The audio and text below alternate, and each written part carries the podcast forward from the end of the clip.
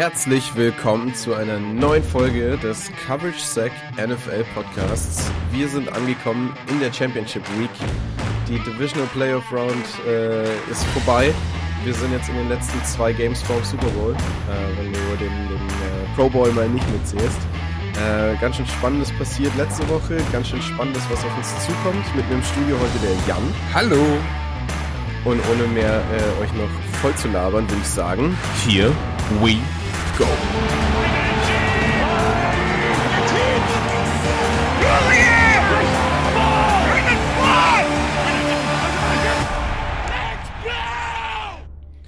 So, Jan.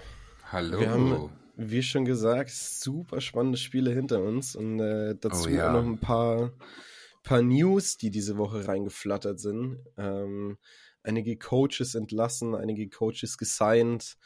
Einiges tut sich bei den Teams, die nicht mehr dabei sind, aber äh, bei den Teams, wo noch, die noch dabei sind, das wären einmal die Lions, äh, die haben sich verstärkt nochmal auf der Tight End Position, haben Zach Ertz gesigned diese Woche. Äh, guter Pickup oder sagst du einfach nur jetzt halt nochmal all in gehen? Ja, ähm, ich finde, es ist ein gutes Pickup eigentlich. Für Zach Ertz vielleicht die Möglichkeit, nochmal um den Ring mitzuspielen. Ähm, und für die Lions Verstärkung auf der Titan-Position im Falle eines Ausfalls von Sam Laporta, der eine überragende Saison gespielt hat.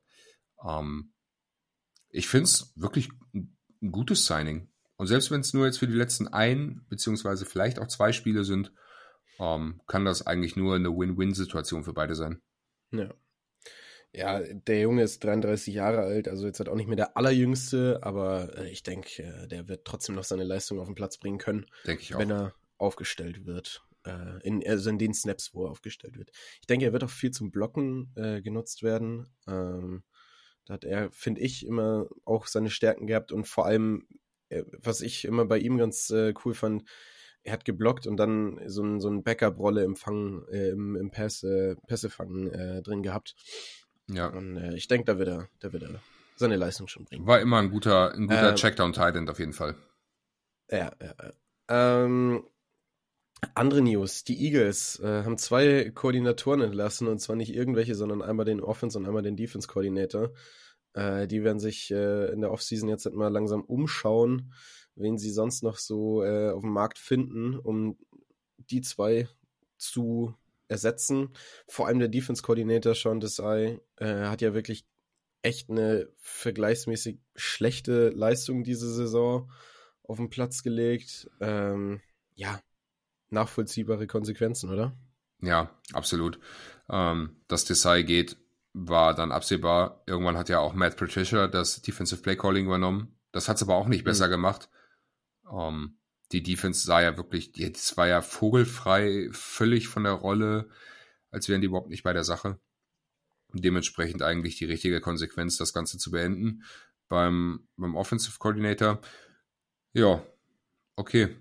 Der Erbe von Shane Steichen hat es nicht geschafft, die Offense Firepower wieder so richtig ähm, ja, aufs Feld zu bringen. Dementsprechend wird man sich da mal wieder umsehen. Gibt ja, denke ich, schon auch einige Kandidaten äh, auf dem Markt, die, die für solche Positionen bei den Eagles bereit sind, die zu übernehmen. Ja, ich denke Finde ich jetzt auch kein, kein unbeliebtes Ziel. Also da gibt es, glaube ich, um einiges schlimmere Stationen, wo du als Coach äh, landen kannst. Ja, zumal die Eagles ja auch immer noch in, ich sag mal, in so einem im Super Bowl-Fenster sind mit dem Team. Ja. Ne? Ja. Von daher, ja. Und Ron Rivera wird ja eventuell als DC gehandelt bei denen, war wohl da zum Interview. Wenn der es schafft, die Defense wieder auf Vordermann zu bringen, also die Jungs mal wieder einzustellen, dann kann da was gehen. Auf jeden Fall. Letzte News für heute für un von uns. Ähm, die Titans haben es geschafft. Sie haben sich einen neuen äh, Head Coach besorgen können. Äh, ein bekanntes Gesicht, äh, Brian Callahan von den äh, Bengals als Offensive Coordinator lange, lange, ich glaube drei, drei Jahre, glaube ich, war er jetzt halt bei den Bengals. Ähm, hat äh, dazu beigetragen, dass äh, Joey Burr äh, auf jeden Fall seine Leistungen zeigen konnte. Vielleicht dieses Jahr nicht mehr so, aber äh, vor allem die vergangenen Jahre hat sie ja auch einmal in den Super Bowl geführt. Ja, ich denke, es ist eine gute Chance für Brian Callahan und eine gute Chance für die Titans. Ähm, ein Verlust für die Bengals, würde ich mal sagen, auf, jede, auf jeden Fall. Aber ich, ich denke, die können es verkraften, dass ein ehemaliger Offensive Coordinator von denen so hoch gehandelt wird, dass er jetzt halt auch zu einem Head Coach ernannt wird ja. bei den Titans. Ähm, auf alle Fälle auch ein guter Pickup von den, von den, von den Titans. Ja, ist ein Zeichen von Wertschätzung einfach für die geleistete Arbeit der letzten Jahre, wenn ein, ein Koordinator zum Head Coach ernannt wird. Ähm, wer weiß, vielleicht bringt er ja noch T. Higgins mit. Wäre auf jeden Fall eine massive Verstärkung noch für die Offense der Titans. Ja, ja, ja. Gut.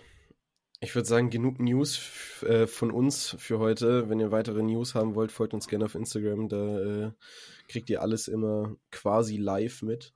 Ähm, und ich würde sagen, wir gehen in den Recap von den vergangenen vier Spielen.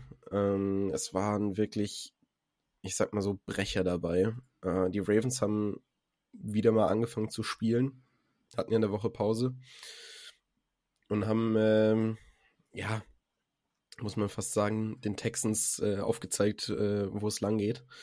Aber trotzdem die Texans jetzt nicht in Grund und Boden gespielt, sage ich mal so. Also die Texans, Texans waren jetzt kein,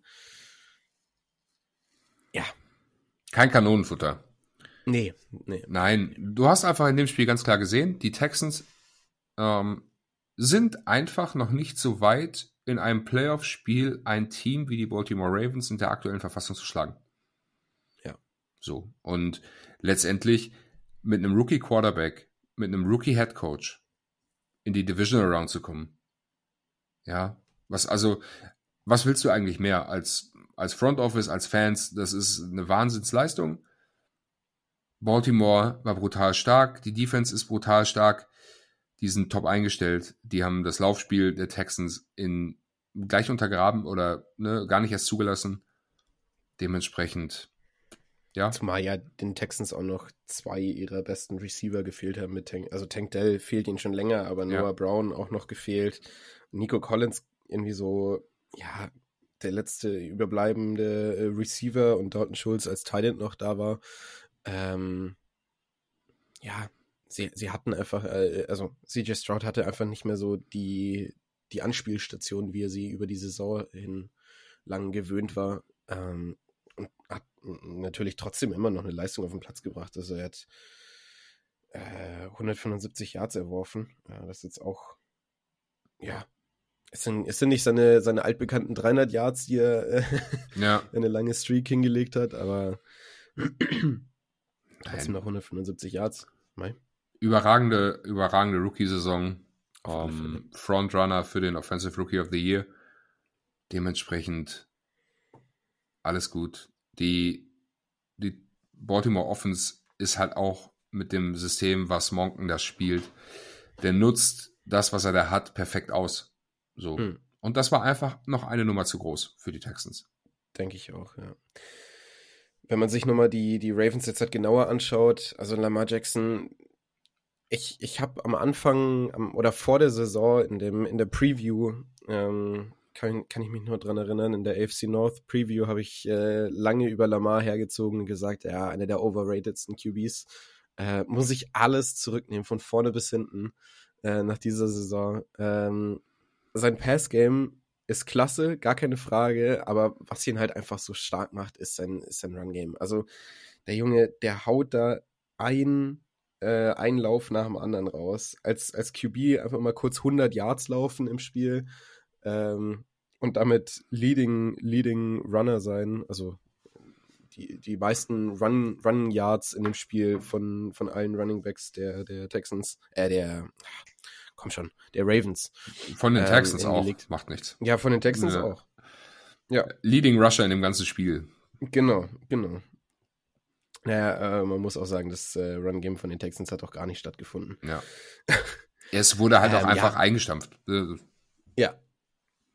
Jadavian Clowney hat wirklich ein starken, stark, starkes Spiel gegen, gegen jeden Laufversuch gemacht äh, und ja, Defense wins Championships und äh, wenn die Defense weiter so spielt und Lamar weiter so läuft, äh, dann, dann äh, steht denen nichts mehr, nichts mehr im Weg, auf dem Weg ins Super Bowl eigentlich. Ja. Äh, ja. Aber ich glaube, da können wir später auch noch ein bisschen mehr drüber reden. Ja. Lass uns weitergehen. Ähm, auch, ja, es waren alles vier super spannende Spiele, aber auch das, der Überraschungskandidat, die Green Bay Packers ähm, gegen San Francisco 49ers. Was für, eine, was für eine Überraschung. Also John Love für mich vor der Saison überhaupt nicht relevant gewesen. Auch die ersten paar Spiele auch wirklich super unterm Radar geblieben und dann so auf, äh, aufgespielt, die Cowboys aus, aus den Playoffs geworfen.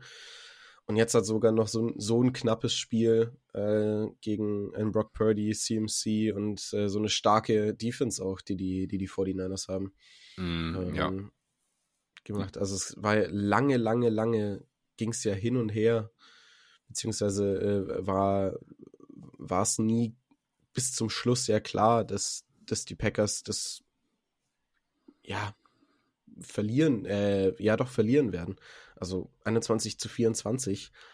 Und die San Francisco 49ers, ja, es stand 21-14 äh, am Anfang vom vierten Quarter.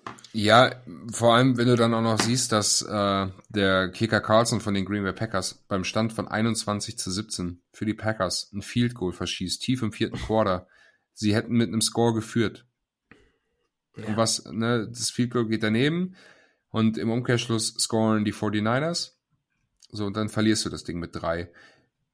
Es wird immer so sein, der, der die meisten Fehler macht, wird das Spiel verlieren. Ja. Ne? Und es waren genug Fehler dabei. Ähm, vor allem bei den Packers. Jordan Loves Entwicklung über die ganze Saison ist brachial.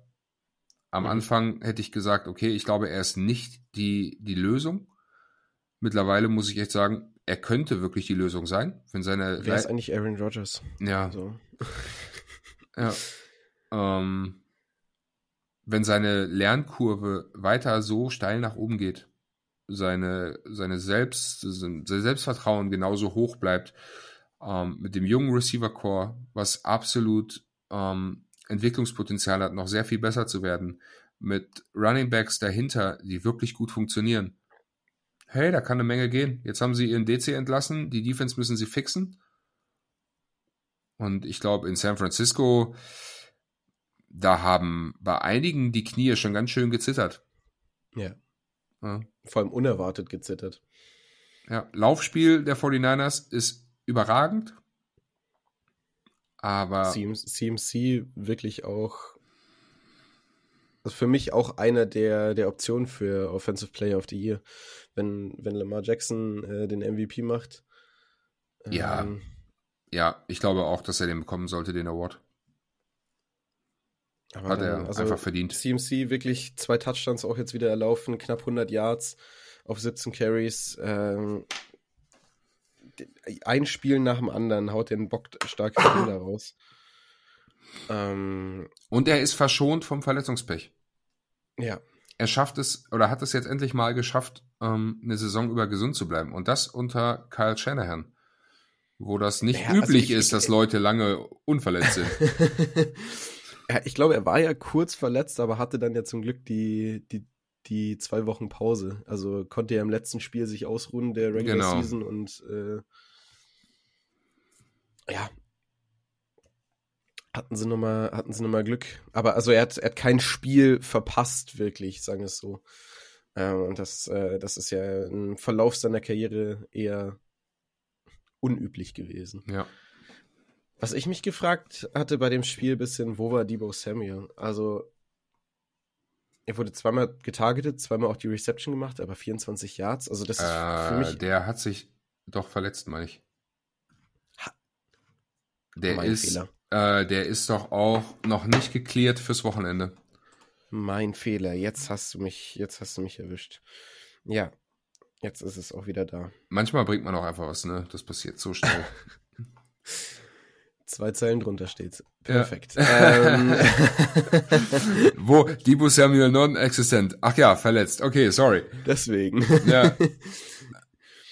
ähm, nee, aber also ja, mei, der, der, der Junge hat, hat bessere Spiele gehabt, aber natürlich auch für, verständlich, wenn er sich verletzt. Äh, dann äh, ist natürlich klar. Ja, sonst die, die was, was für mich äh, viel größeres Highlight bei den 49ers natürlich war, ist, ist die Defense. Ähm, was jetzt ja kein, also die, die Defense der Ravens für mich noch äh, im Vergleich jetzt, im direkten Vergleich noch die bessere, aber trotzdem einfach eine, eine saustarke äh, Defense auch. Also von PFF die, äh, die Defense gerankt auf dem zweiten Platz. Hm. Ähm, die, die, die können, die können richtig aufspielen und ja, wenn man, wenn man sich diese ganze, äh, sich diese ganze Defense anschaut, das sind, das sind Namen, da kannst du halt was anfangen. Nick Bosa hat äh, seinen Einfluss, in, ein Lenoir hat seinen Einfluss, Fred Warner und also wirklich durchgehend, äh, Chase Young ja mittlerweile auch da, Teron Armstead, ähm, äh, Eric Armstead. Ähm, Javon ähm, Hargrave, da, das, das Traylon Burks, Dre Greenlaw. Diese das, ganze Line, boah. diese ganze Line und alles, was dahinter ja auch gefühlt irgendwie noch kommt, ähm, ja. ist wirklich jetzt nicht unschlagbar, aber schwer schlagbar, muss ich sagen. Und äh, da, da, haben die, da haben die Packers sich durchgekämpft lange, aber hat dann am Ende halt, wie gesagt, einfach nicht gereicht. Äh, vor allem halt diese, diese letzte Interception. Also die erste Interception war überhaupt nicht John Loves äh, Schuld. Ähm, das war. Äh, welcher Receiver hat den hochgetippt gehabt? Ähm, ich glaube, das war Jane Reed, glaube ich, hat den hochgetippt gehabt äh, und, und dann in dem in der Interception ähm, äh, ja. Nee, der, der Titan, Kraft. Kraft hat den äh, getippt und dann, dann ähm, intercepted von Greenlaw. Und äh, aber halt die zweite Interception, die ganz am Schluss, die halt wirklich irgendwie noch was hätte ändern können. Ähm, das war einfach. Ich finde, da hat man, da hat man dann wieder gesehen, so, so ein Pass, so quer, also er läuft ganz nach rechts raus und versucht dann wieder quer nach links rüber zu passen. Das, das macht man einfach nicht so. Also das ist einfach zu viel gewollt. Genau, genau. Ja, einfach zu viel gewollt. Ich würde es einfach mal noch unter mehr oder minder Rookie-Mistake abstempeln. Ähm, ja. Aber aus diesen, aus diesen Fehlern lernt man, an diesen Fehlern wächst man. Ähm, und das war jetzt nicht das, wo sie das Spiel weggeschmissen haben. Ja, nee. Ja. Ähm, eine Sache noch, die ich äh, heute gelesen hatte, ähm, die Packers überlegen, John Love zu einem der besten bezahlte, bestbezahltesten QBs der Liga zu machen. Also nicht zu dem bestbezahltesten, aber zu einem der bestbezahltesten. Was es jetzt konkret heißen mag, äh, ist jetzt nicht ganz klar. Aber siehst du jetzt nach dieser einen Saison schon Grund genug, ihn jetzt zu bezahlen? Also man muss im Hinterkopf behalten, er hat nur noch ein Jahr in seinem Rookie-Vertrag stehen. Wenn er jetzt ein zweites Jahr weiter so aufspielt, dann wird er richtig teuer. Ähm, und wahrscheinlich auch schwierig zu halten für die Packers. Ähm, aber siehst du es trotzdem als sinnvoll, ihn jetzt schon zu bezahlen? Jetzt in dieser Offseason? Puh, das ist ähm, eine schwierige Frage, finde ich. Weil, was heißt, du willst ihn zum einen der bestbezahlten Quarterback der Liga machen. Das heißt, wir reden ja schon über eine Zahl, ähm, ich sag mal, fünf Jahre, 250 Millionen. In dem Dreh, ja. Ja. Was hat er dir bis jetzt gezeigt? Zehn, zehn gute Spiele. Hm. Ne, mit einer guten, mit einer wirklich guten Entwicklung. Aber hm, ich glaube, ich würde es nicht tun. Also ich glaube, ich würde das nächste Jahr in das nächste Jahr reingehen oder jetzt in die nächste Saison gehen, ihn spielen lassen. Er steht unter Vertrag, er hat den Vertrag für dieses eine Jahr noch. Ähm, und dann kannst du sehen, wohin es geht mit ihm. Wenn du dann siehst, im nächsten Jahr, er ist nicht die Antwort, dann schlucken sie danach in einem Jahr nach Over the Cap nur 5 Millionen Dollar Cap Space. Hm. Ja, an, an That Money. Aber Für guck, mich guck, dir Daniel, guck dir Daniel Jones an. Ja. Eine gute Saison, sie stopfen ihn voll mit Geld. Er sagt vielen Dank, verletzt sich, okay, hat aber auch einfach nicht gut gespielt. Ja, nee, auch, also auch in den Spielen, wo er nicht, nicht verletzt war. Für mich macht's halt, also für mich macht der, es ein, macht's Sinn, ihn jetzt, sag ich mal, gut zu bezahlen, sagen wir mal, ihn langfristig zu binden, vielleicht eben einen Fünfjahresvertrag für irgendwie sagen wir 120 Millionen oder sowas oder 100 bis 120 Millionen zu geben, was für ihn jetzt halt wahrscheinlich auch lukrativ sein wird, weil so viel wird er wahrscheinlich von keinem anderen Team jetzt halt mal so auf Kralle bekommen. Mhm. Ähm, aber dieses, dass sie ein, ihn zu einem der bestbezahltesten QBs machen wollen, das sticht mir so ins Auge. Äh, und da sage ich, das muss nicht sein. Also, weißt du, was ich meine?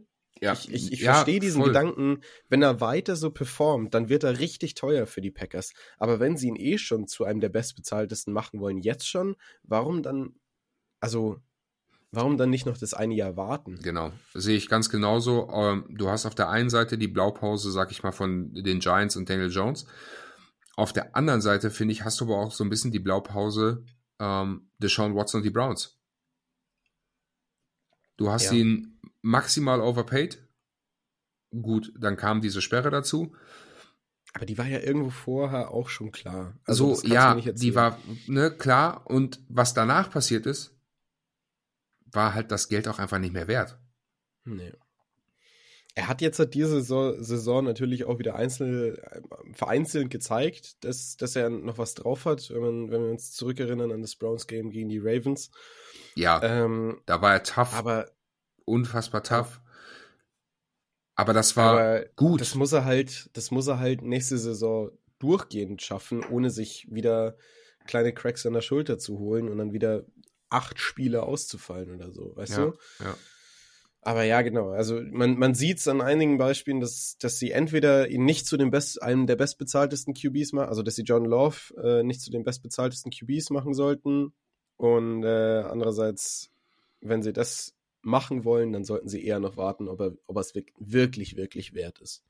Ich, ich finde, sie haben halt eigentlich auch gar keinen Druck. Er hat noch einen Jahrvertrag. Ne? Ja. Er hat einen Jahrvertrag, er spielt, ich weiß gar nicht, für 12 Millionen. Äh, In dem Dreh. Ja, ja, also Cap, Cap Hits sind 12 Millionen nächstes Jahr. Base Salary 10,5 Millionen. Ja. Ja. La, lass gut sein. Sie haben Und keinen Druck.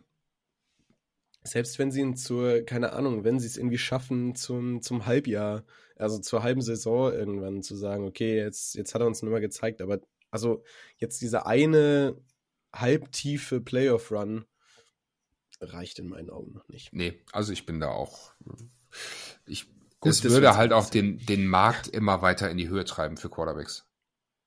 Die Zahlen, die jetzt in den letzten Saison da aufgerufen wurden, die sind ja schon absurd. Ähm, ist ja gefühlt irgendwie Drittel vom Cap Space ist nur noch QB. Ja, und die Frage ist halt, wo führt das hin? Wenn dann mhm. ein Quarterback wie jetzt, ich sag mal, Jordan Love, 50 Millionen im Jahr kriegt, über fünf Jahre, 250 Millionen. Der hat ja in der Liga zwar jetzt ein Jahr gut gespielt, aber der ist nicht auf einem Niveau wie Patrick Mahomes oder Lamar Jackson ähm, oder Justin Herbert. Also da sehe ich ihn einfach noch, noch nicht.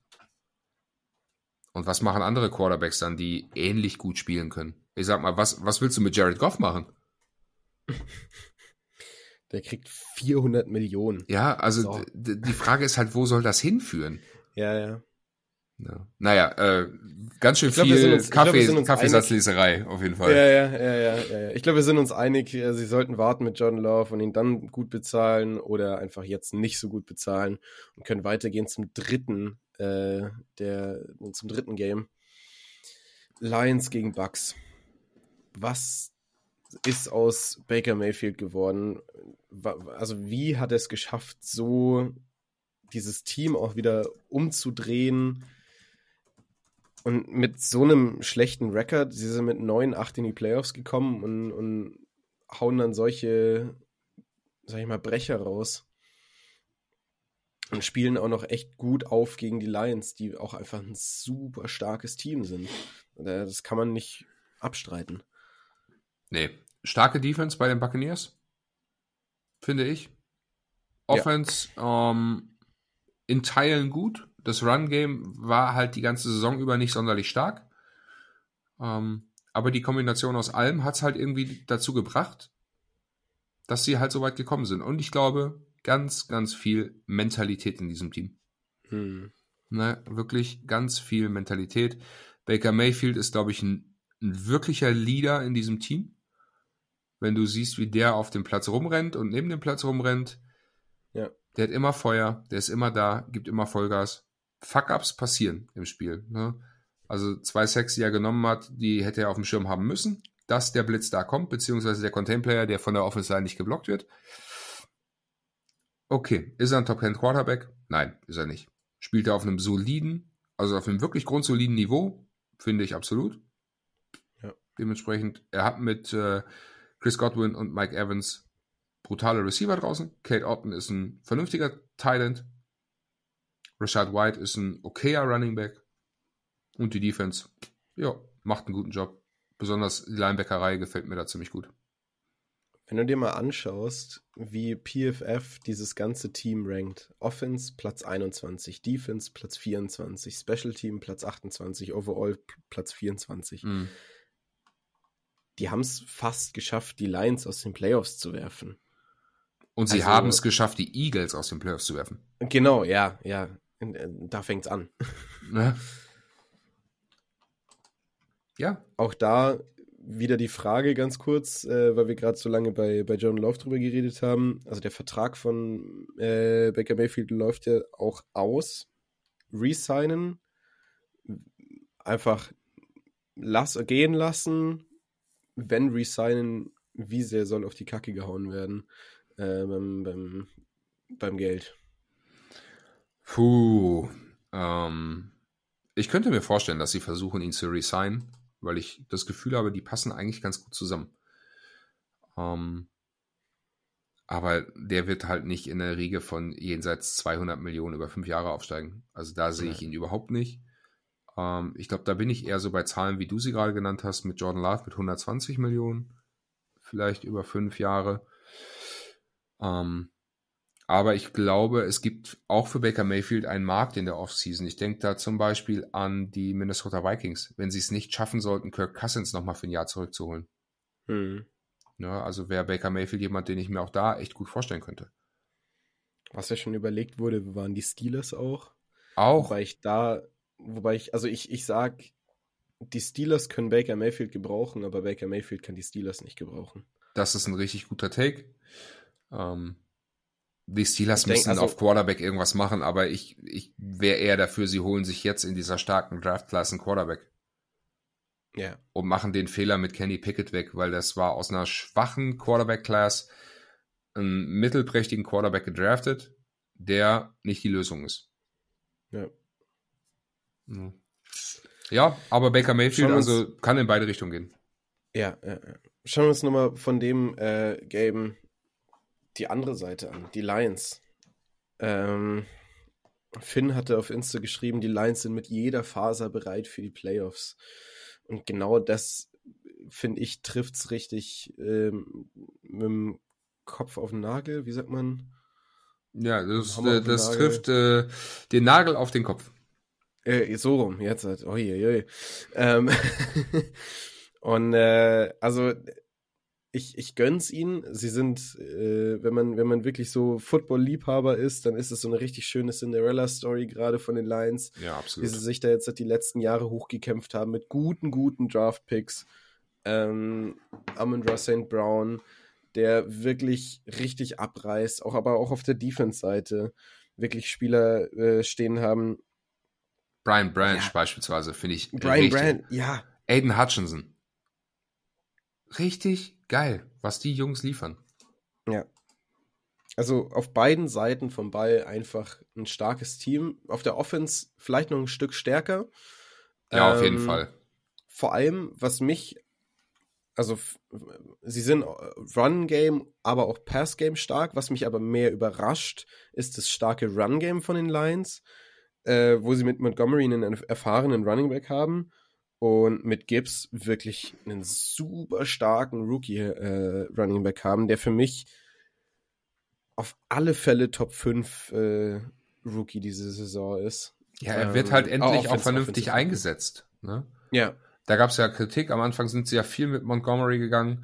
Ähm, mittlerweile nutzen sie Gibbs dafür. Der ist kreiert Big Plays. Der ist auch als Passing, äh, als Passing Back oder als Receiving Back unterwegs. Ja. Ähm, einfach richtig gut. St. Brown, hast du gerade schon angesprochen, was der abreißt dieses Jahr, richtig gut, genauso wie Sam Laporta. Ja. Und ich liebe Right, Guard, äh, right Tackle Penny Sewell. Ja, der, also Der ist super stark. unfassbar stark. Richtig, richtig geil. Aber auch äh, Center Frank Ragnow ist aktuell der bestgerankte Center der Liga. Ja. Und solange Jared Goff eine cleane Pocket hat, kann der dir jede Defense zerpflücken. Jack Campbell auch nicht vergessen. Bitte. Ja,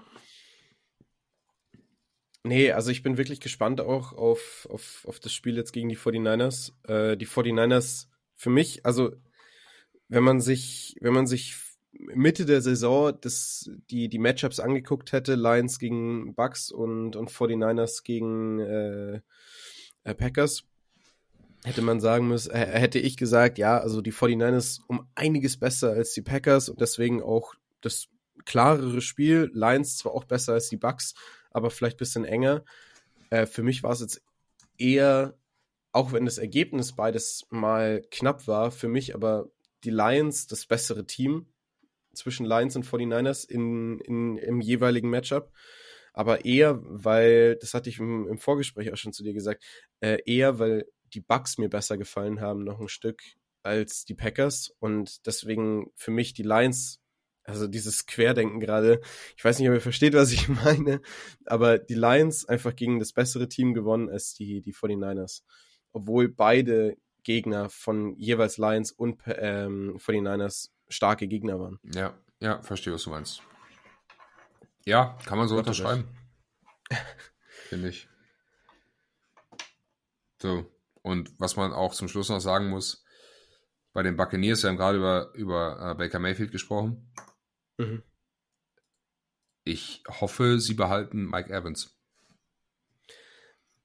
Das äh, muss ich tatsächlich sagen, da, also das hatte ich äh, vor der äh, Saison zwischen, das war zwischen Preseason und Regular Season Beginn, ähm, hatten, hatte der Agent von Mike Evans, Evans gesagt, entweder wir signen vor Season-Beginn ähm, einen neuen Vertrag oder Mhm. Mike Evans geht nach der Saison. Sie haben es nicht geschafft, einen neuen Vertrag äh, zu schaffen.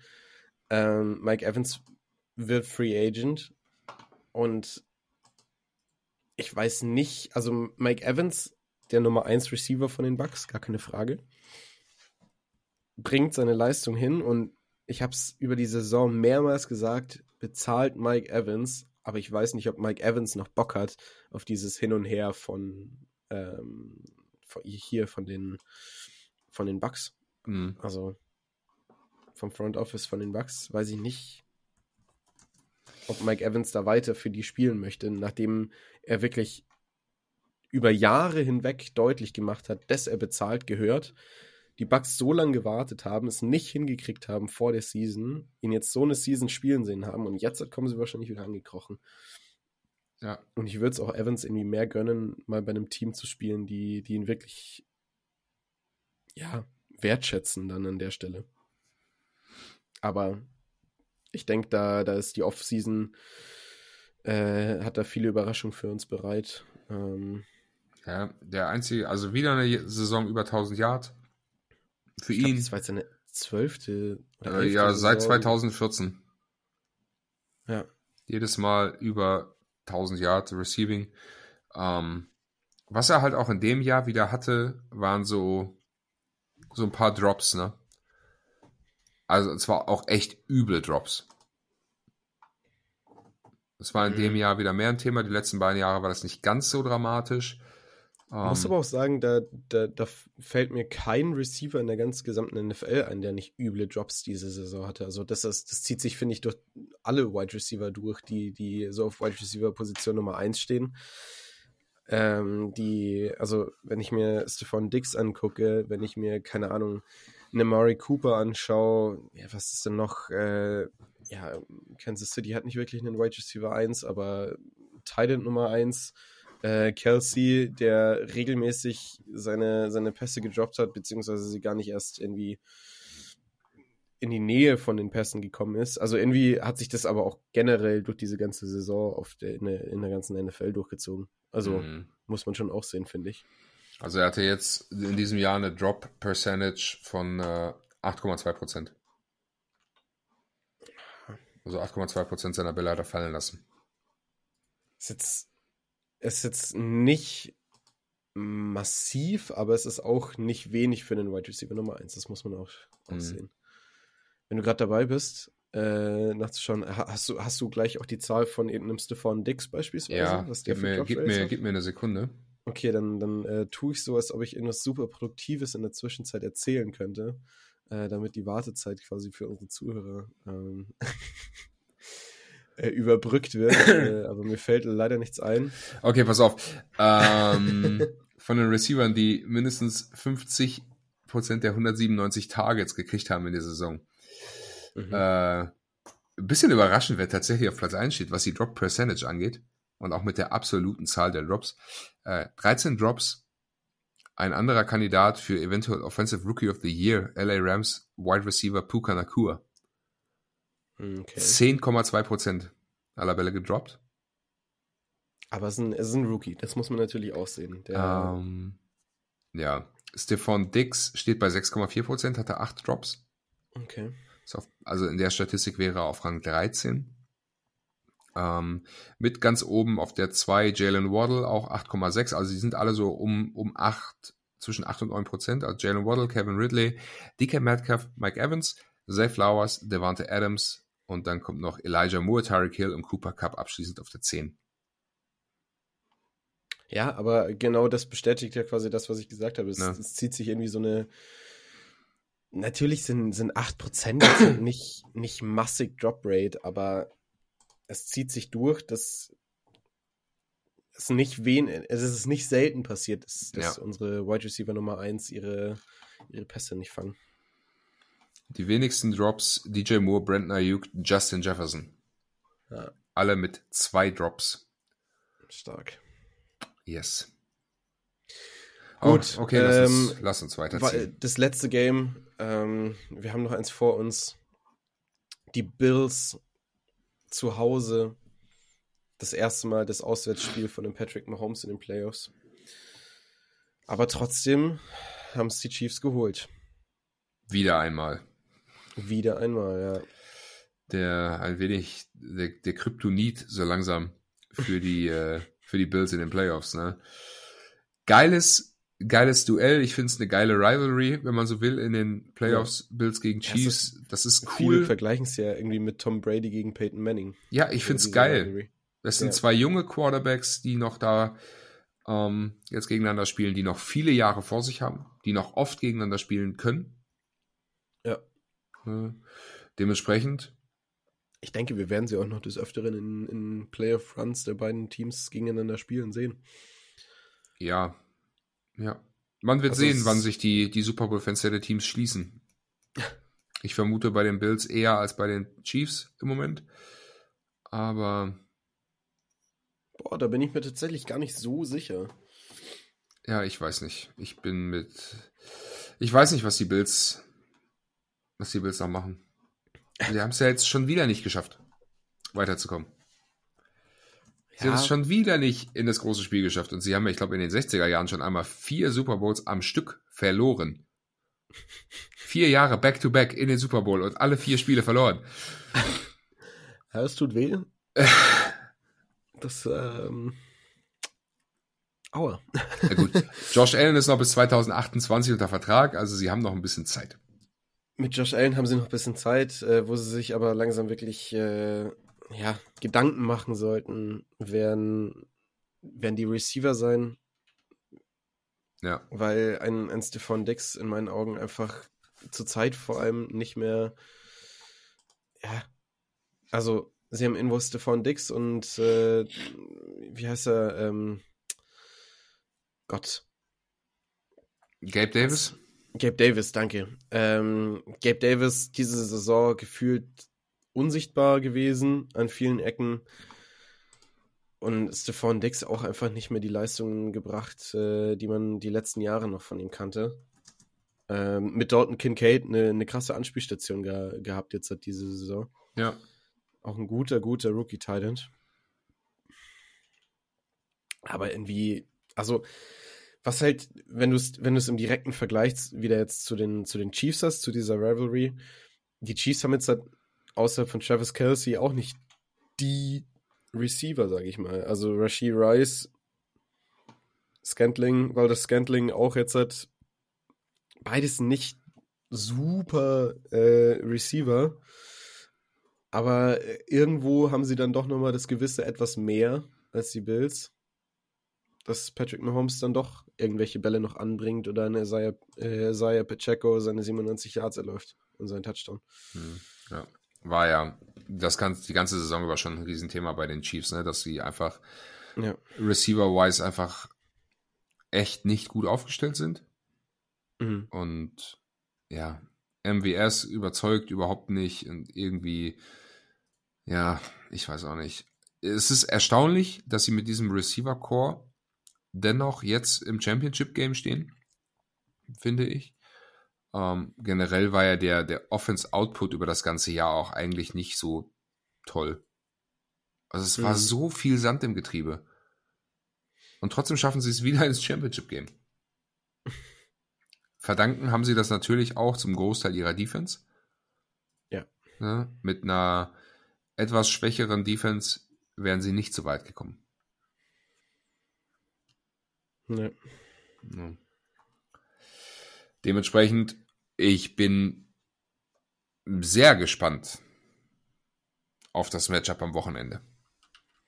Auf alle Fälle. Also das, das finde ich, wird das, das glaube ich, punktereichere Spiel als bei, bei äh, äh, punkteärmere Spiel als ja. bei 49ers Lions. Ich wollte dir gerade widersprechen. Ich dachte, was kommt jetzt? äh, punkteärmeres Spiel als, als ähm, 49ers Lions. Aber ich, ich kann mir auch richtig gut vorstellen, dass da irgendwann die Defenses zusammenbrechen und irgendwie, was weiß ich, irgendwann am Ende raus nochmal noch mal richtig irgendwie Patrick Mahomes zeigt, was er drauf hat äh, und Lamar Jackson sich noch 200 Yards irgendwo zusammenläuft, so nach dem Motto. Das ist aber auch, also tatsächlich das ist die einzige Schwachstelle, die nicht mal wirklich eine Schwachstelle ist, die äh, Pass-Defense von, von den Chiefs. Also, wenn ich, wenn ich mir angucke, also, sie haben in der Defense nicht die krasse Schwäche. Mhm. Aber die Pass-Offense von den ähm, Ravens ist so stark, dass ich mir vorstellen kann, dass irgendwann das zusammenfällt. Weißt du, was ich meine?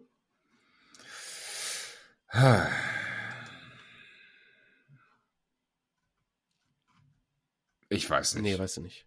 ich weiß nicht. Also, ich finde die Secondary der Chiefs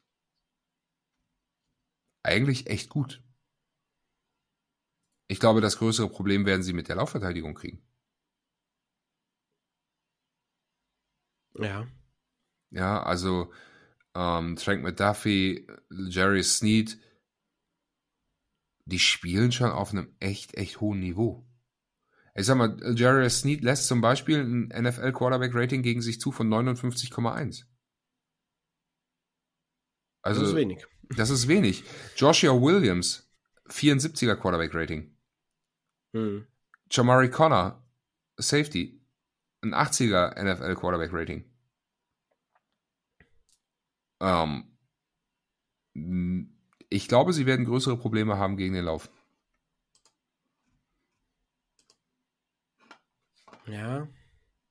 Weil ja, einfach die, der Lauf von den Baltimore Ravens so unfassbar unberechenbar ist.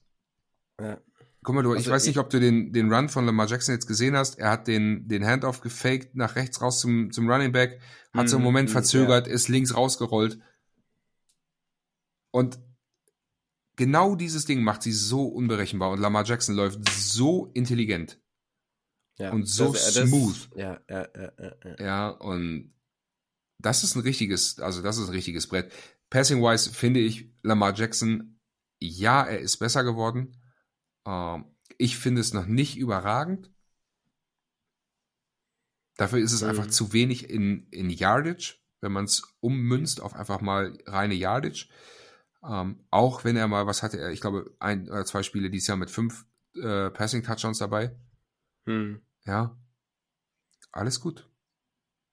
Alles gut. Sind auch alle Situationen, ohne das jetzt irgendwie runterreden zu wollen. Sie wissen, der Lauf kommt. Sie stellen dir die Box voll. Es wird hinten leichter, wenn du so willst. Es werden einfachere Shots für ihn. Nichtsdestotrotz, er spielt eine überragende Saison. Ja. Aber ich glaube, sie werden einfach das größte Problem wirklich haben, also die Chiefs mit dem Lauf, in der, in der, das, das clever zu verteidigen. Ja, ja. Ne? Also das okay, so zu ich, verteidigen. Du, du hast mich überzeugt. Du, ich gehe. Ich hab's, ich hab, während du geredet hast, mir auch alles noch parallel reingezogen, PFF-wise mäßig. Mm. Und äh, ich, ich stimme dir, ich stimme dir zu. Ich, ich nehme meinen Take, sage ich zurück. und gehe da sehr stark mit deinem. Das, da, da hast du auf jeden Fall recht. Also Nummer 1 Rushing Offense. Die Ravens. Und ich weiß nicht, also wenn ich mir die Run Defense Grade so angucke und dann sehe ich, mh, hm, Cornerback, okay, ist ein Cornerback, Trent McDuffie, aber hat 17,5% Miss Tackles gegen den Lauf. Mhm. Brian Cook, 21% Miss Tackle. Neil Farrell, 33. Ja, gut, er hat auch nur drei aber Spiele okay, gespielt, ne? 19, ja, in 19 Run Defensive Snaps. Und aber 33, okay, ja gut, das ist ein Miss-Tackle, sind 33 Prozent, aber nichtsdestotrotz. Nee, ja, ja. Vor allem, vor allem hier ähm, ähm, Trent McDuffie, ähm, der wirklich durchgängig spielt. Ja, genau. Ja, LeJaris Sneed auch, 12,5 Prozent. Sie, und der zieht viele Penalties, ne? Mhm naja. Da, da sehe ich echt ein Problem. Ja, und ja, auf der doch. anderen Seite, wenn du es umdrehst, die Defense der ähm, Baltimore Ravens ist bockstark. Ja. Ja, also da. Da gibt es keine Lücke. Wow, also die beiden Tackle, also sowohl ähm, LaJuan Taylor, also Jawan Taylor und Donovan Smith, also Right Tackle, Left Tackle, hm. Gegen Jadavian Clowney und Kyle Vanoy. Die werden da richtig arbeiten müssen. Hm. Und auch die Interior Defensive Line, ne, mit Madubuike, Pierce, Jones. Hm. Da wird ordentlich Alarm sein. Da wird die Safeties hinten drin halt auch eine Macht. Mit Hamilton. Hamilton spielt überragend dieses Jahr. Ja. Linebackerei, Rockrunt Smith, äh, Patrick Queen spielen auch überragend. Also. Marcus Williams auch. Ja, es, von vorne bis hinten ist es einfach eine bockstarke, bockstarke Defense. Ich glaube, wir, wir vergessen gerade ein bisschen, dass wir eigentlich was erzählen müssen und klicken uns gerade mit offenen Mündern äh, durch die Defense durch äh, der Ravens. Ähm, ich, ich, und wir haben auch gerade voll vor, vorausgegriffen. Wir waren eigentlich noch daran äh, zu reden, ähm, dass, dass die Chiefs gegen die Bills äh, letzte Woche gewonnen haben. Ähm, die Überleitung war einfach zu gut. Genau, genau, genau.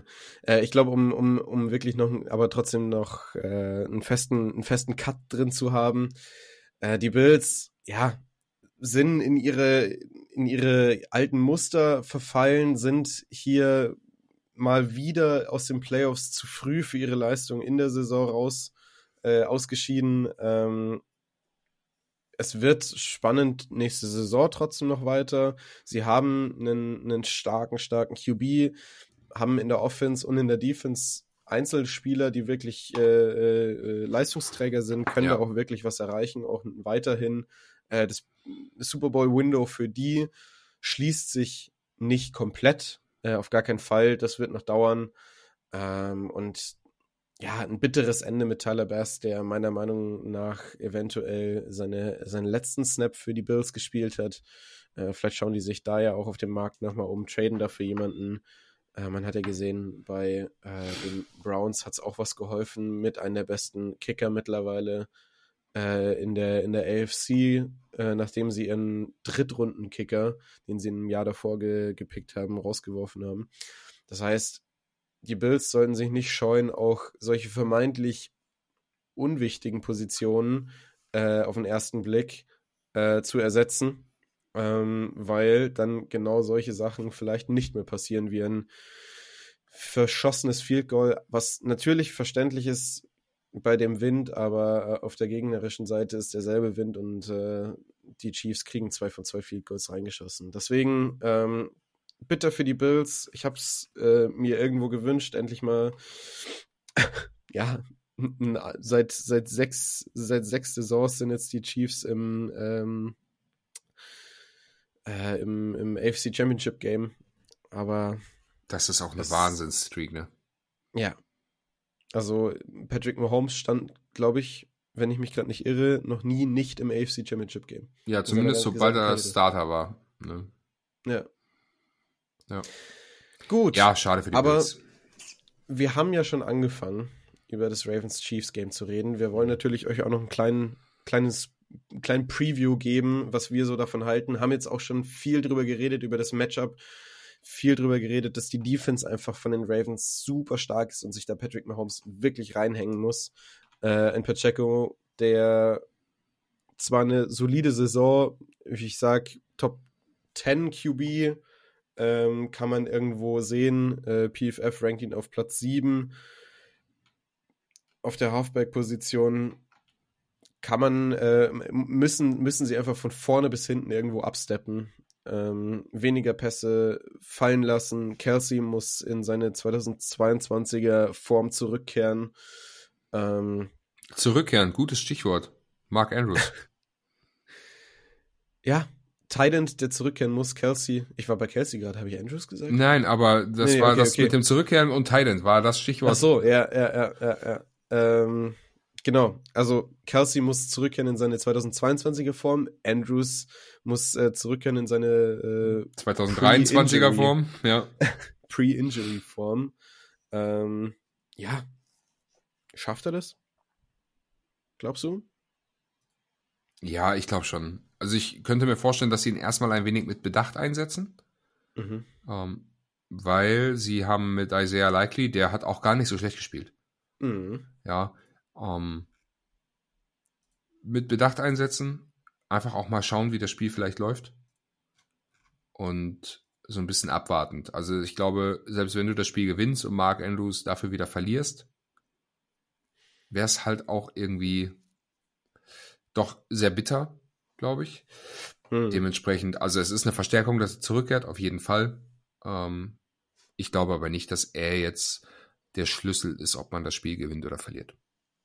Ich muss ehrlich sagen, likely, vor allem jetzt im letzten Game ähm, gegen die Texans, wirklich auch gute, gute Läufe, also äh, Yards auf der Catch, ähm, richtig, teilweise richtig gut äh, äh das, das runtergespielt als, als Backup-Tight hinter Mark Andrews. Ähm, ja, also man muss sich nicht auf Mark Andrews verlassen mit Likely. Das ist, glaube ja. ich, diese Stärke, die sie durch Likely bekommen haben. Ja. Ja. Ne, also ich sag ähm. mal, ich sag mal so, im, im, im Run-Blocking tun sie sich beide nicht viel. Mhm. Also da finde ich, bewegen sie sich auf einem, auf einem relativ ähnlichen Level, was das Run-Block angeht, mhm. ähm, als Receiving Titans. Sieht das Ganze ganz anders aus, da sind sie beide sehr gut klar, Mark Andrews, der sehr viel erfahrenere ähm, von den beiden. Ist er jetzt auch schon. Einerseits erfahren, aber 27 Jahre ist er alt. Naja, genau. Äh, 2018 wurde er gedraftet. Äh, also 27 Jahre ist jetzt äh, kein, kein Alter, gar keine Frage, aber mit 27 Jahren, der war jetzt wie lang verletzt? Zwölf Wochen, glaube ich. Möglich, ja. Lange. Der hatte in dem, Fuß, in, in dem Fuß, Dreh. irgendwas ja, ja, ja. Ähm, sie haben ihn ja fast, kann man sagen, noch ausruhen lassen gegen die Texans. Also sie hätten ihn ja schon starten können gegen die Texans. Und ich glaube, das war auch die richtige Entscheidung, ihn nochmal ausruhen zu lassen. Absolut. Lieber zu warten, lieber zu warten, bis er wirklich vollkommen erholt ist. Und äh, ja, finde ich äh, sowieso. Ich hatte das Thema bei Joe Barrow schon. Und ja, wenn die Jungs nicht zu 100% fit sind, dann lass sie einfach sitzen. Es, es bringt dir nichts, auf lange Sicht. Auf keinen Fall. Nee. Ja, dementsprechend. Ich glaube, wir haben äh, eine gute Preview schon ähm, von dem Game drinnen äh, und können uns noch mal ein bisschen ganz kurz äh, konzentrieren auf äh, 49ers Lions. Oder hast du noch irgendwas, was du zum Chiefs äh, Ravens Game? Also du hattest ja gerade schon mal so umrissen, es könnte ja auch sowas richtig ähm, den, den Defensive Breakdown im vierten Quarter geben. Und mhm. es öffnen sich alle Dämme. So ein 54, 51 Chiefs gegen Rams vor 2018. Mhm. Ähm, sowas wäre natürlich ein Knaller, ne? wenn man da irgendwie über ja. 80 Punkte sehen würde in dem Spiel. Ähm, was glaubst du denn, für wen geht's in den Super Bowl? Ähm, ich bin, also äh, reine Football-Sicht ähm, bin ich auf Ravens Seite und meine, meine persönliche äh, muss, muss man ja natürlich auch dazu sagen, persönliche, äh, persönliches Empfinden. Ich würde mir wünschen, jemand anderes als die Chiefs zu sehen, aber einen Division Rival in, im Super Bowl zu sehen, ist natürlich auch einfach nicht so. Deswegen, aber trotzdem, also ich, ich bei beiden Sachen sage ich, ich, ich habe genug von den Chiefs gesehen die letzten Jahre im Super Bowl und AFC Championship Game. Ich gönn's jemand anderem und äh, ich würde mich mehr ärgern, wenn es die Steelers als die Ravens wären. Ja. Ja, okay. Ja, ja, kann ich verstehen. Kann ich verstehen. Äh, Football, ja, Football-Sicht ist auch, also ich glaube, die Ravens sind all in all das echt bessere Team in dem Jahr. Mhm. Ähm, es ist halt einfach, der, der Spielstil von Lamar Jackson ist nicht mein Spielstil, was ich mhm. Quarterback-Play technisch gut finde. Mhm. Ähm, nichtsdestotrotz ist das, was er macht, unglaublich gut und unglaublich effektiv. Ja. So, deswegen rein aus Football-Sicht muss man eigentlich schon fast mit den Ravens gehen. Ähm, und genauso wie du sagst, wir haben in den letzten Jahren genug Patrick Mahomes im Super Bowl gesehen und jetzt mal ehrlich, Taylor Swift macht nicht die Halbzeitshow. Aber wenn, wenn die Chiefs in den Super Bowl kommen, dann wird das so eine richtige Taylor Swift Show. Lass uns bitte nicht hier auch noch drüber anfangen, ah. Taylor Swift. nee. Äh, wenn schon Pest, dann richtig Color. Nein, überhaupt nicht. Aber warum, warum muss man immer Taylor Swift zeigen im Stadion? Ja. Lass ja, die ja, beiden ja. doch einfach eine glückliche Beziehung führen oder auch nicht Beziehung führen oder wie auch immer. Ja. Ich, ich habe mich mehr gefreut äh, über Jason Kelsey. Richtig gut. Bei minus vier Grad Oberkörper frei. Bierdose in der Hand auf die Rente. Jawohl, Abfahrt.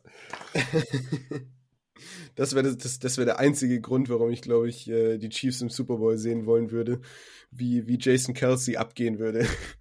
Ja, wobei dann würde ich auch gerne die Bills im Super Bowl sehen, wenn äh, Fitzmagic irgendwie wieder oberkörperfrei auf irgendeiner Tribüne rumsteht zwischen, zwischen den ganz normalen Standardfans. Ne? Ah, Sauber. Ja. Nein, also letztendlich. Ich, ich glaube, glaube, wir gehen beide mit den Ravens. Ja, ja. Ja. So, dann wie gesagt, lass uns weitergehen zum zweiten Game. Es wird spät in der Nacht sein, 0.30 Uhr. Ah, ich habe mir Montag Urlaub genommen. Ich werde mir die volle Dröhnung geben, ja. Okay. Ich äh, muss mir tatsächlich glücklicherweise an dem Montag keinen Urlaub nehmen. Ähm, aber weiß nicht, ob ich es durchhalte. Gut, das ist die andere Frage. Ja, aber mal schauen. Ich, ich werde auf jeden Fall äh, anfangen reinzuschauen und schauen, wie lange ich durchhalte. Äh, und freue mich auf ein spannendes Spiel, weil ich denke, beide Teams wirklich vom Lineup bockstarke Teams sind. Wenn ich mir die Lions äh, Offense angucke, ähm, und dann die, die Offense der, der 49ers. Die Lions Defense nicht so stark wie die äh, 49ers Defense. Mhm.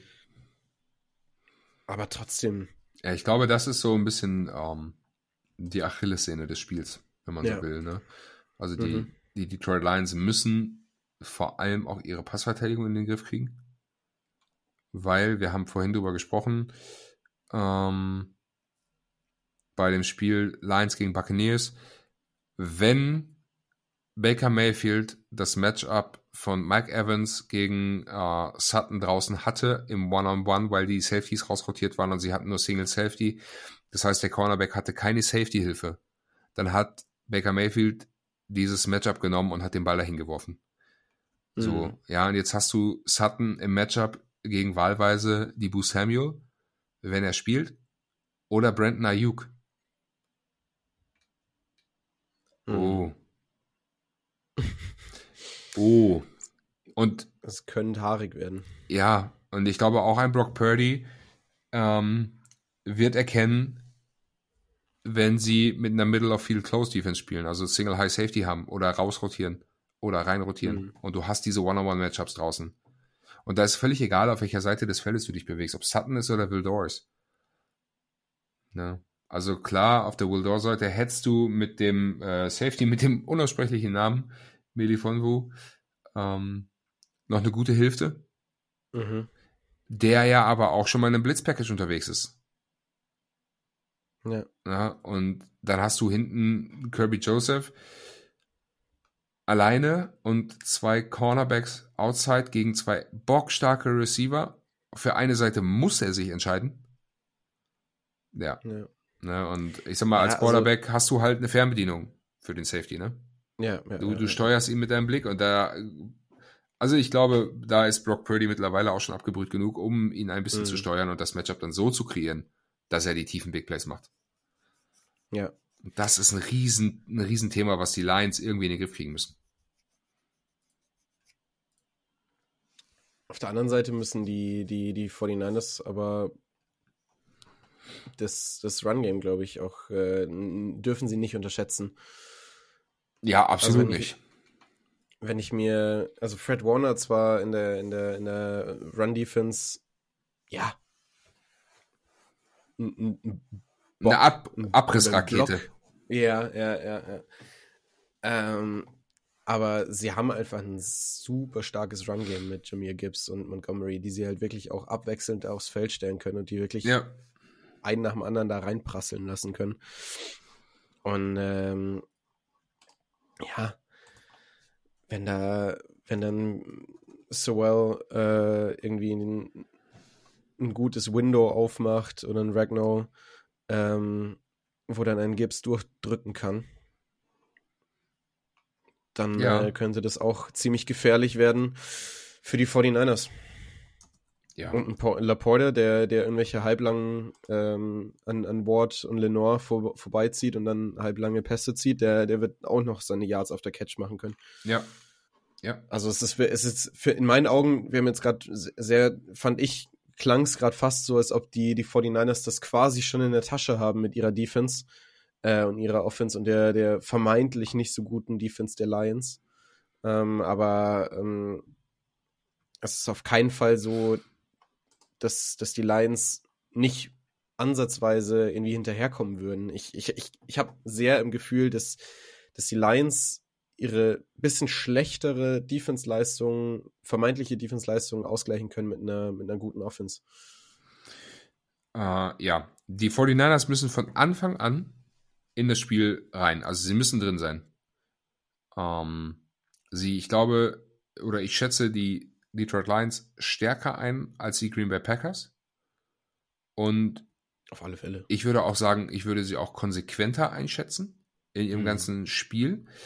Ähm, was den 49ers halt überhaupt nicht passieren darf, sie dürfen Jared Goff keine clean Pocket geben. Ja. Ja, also wenn sie ihn nicht unter Druck setzen, Jared Goff in der clean Pocket steht bei 27 Touchdowns, 3 Interceptions in diesem Jahr. 75,6% Completion. Mhm. Bei nur 4 Turnover-worthy Plays. Von 463 Attempts. Ja, also 0,8 Prozent aus einer clean Pocket heraus. Wenn sie ihn aber unter Druck setzen, dann sacken seine Werte rapide ab. Da stehen wir nämlich Touchdown Interception Ratio auf einmal bei 6 zu 9 under pressure. Ja.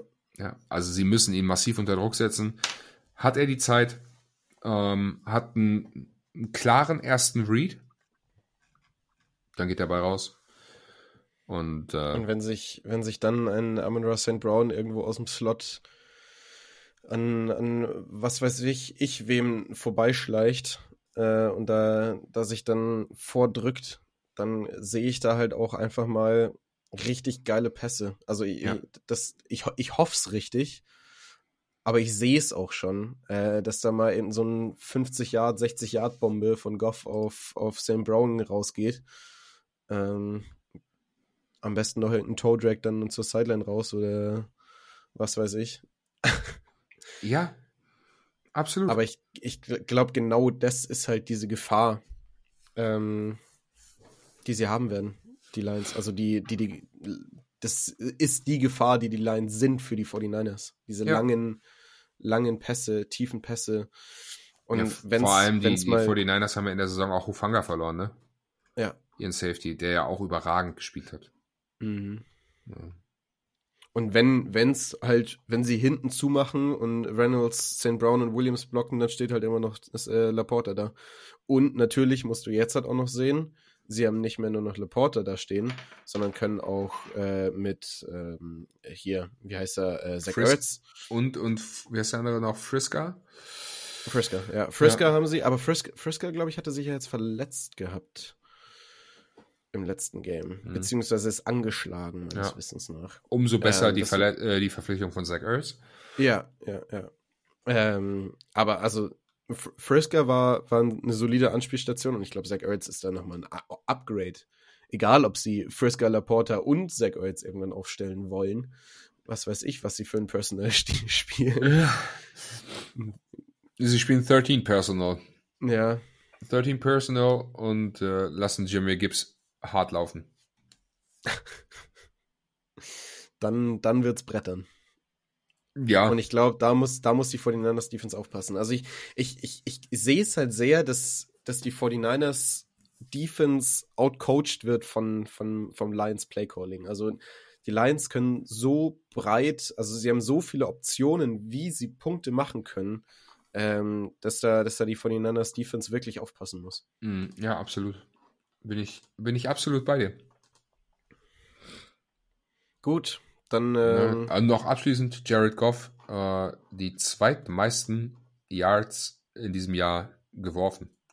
hm, 4570 Yards, 30 Touchdowns bei nur 12 Interceptions.